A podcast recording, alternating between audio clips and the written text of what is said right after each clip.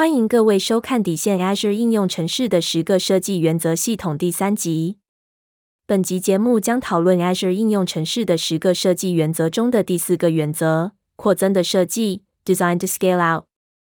云端的主要优点是弹性调整，能够是需要使用多少容量，随着负载增加而相应放大，以及在不需要额外容量时相应缩小。设计您的应用程式，让它可水平调整。依需求新增或移除新的执行个体。接下来有六个最小化协调 （Minimize Coordination） 的建议。第一个建议：避免执行个体绑定。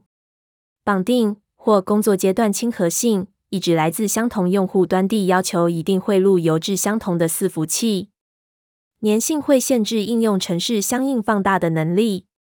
例如，来自大量使用者的流量不会分散到实例。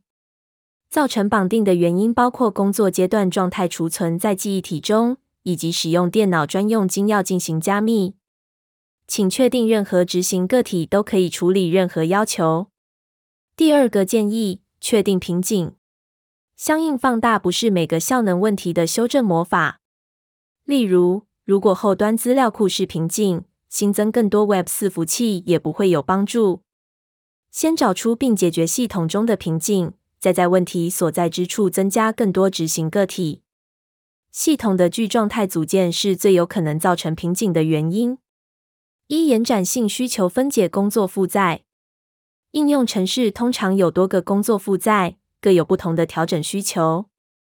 例如，应用程式有面对大众的公用网站与分开的管理网站。公用网站可能遇到流量突然大增，而管理网站的负载则较小，可预测。第三个建议：卸载需要大量资源的工作。如果可能的话，应该将需要大量 CPU 或 I 斜线流资源的工作移到背景工作，以将负责处理使用者要求的前端的负载降到最低。第四个建议：使用内建的自动调整功能。许多 Azure 计算服务内建支援自动调整。如果应用程式有可预测的一般工作负载，则利用排程进行相应放大。例如，在营业时间执行相应放大。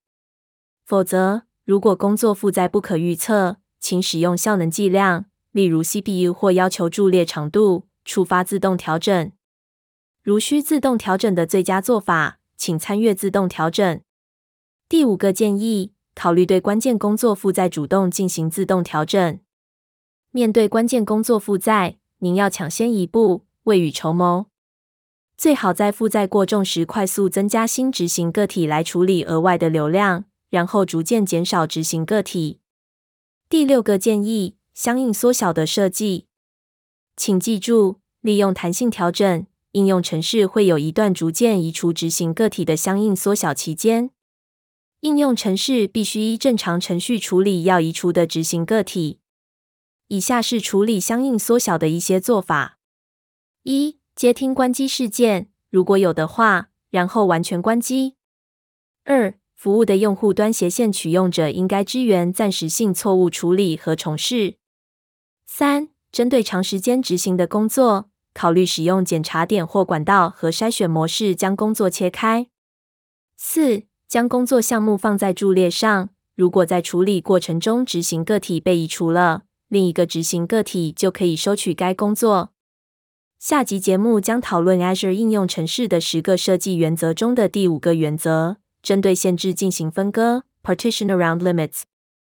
今日分享就到一个段落，那我们就下次见喽。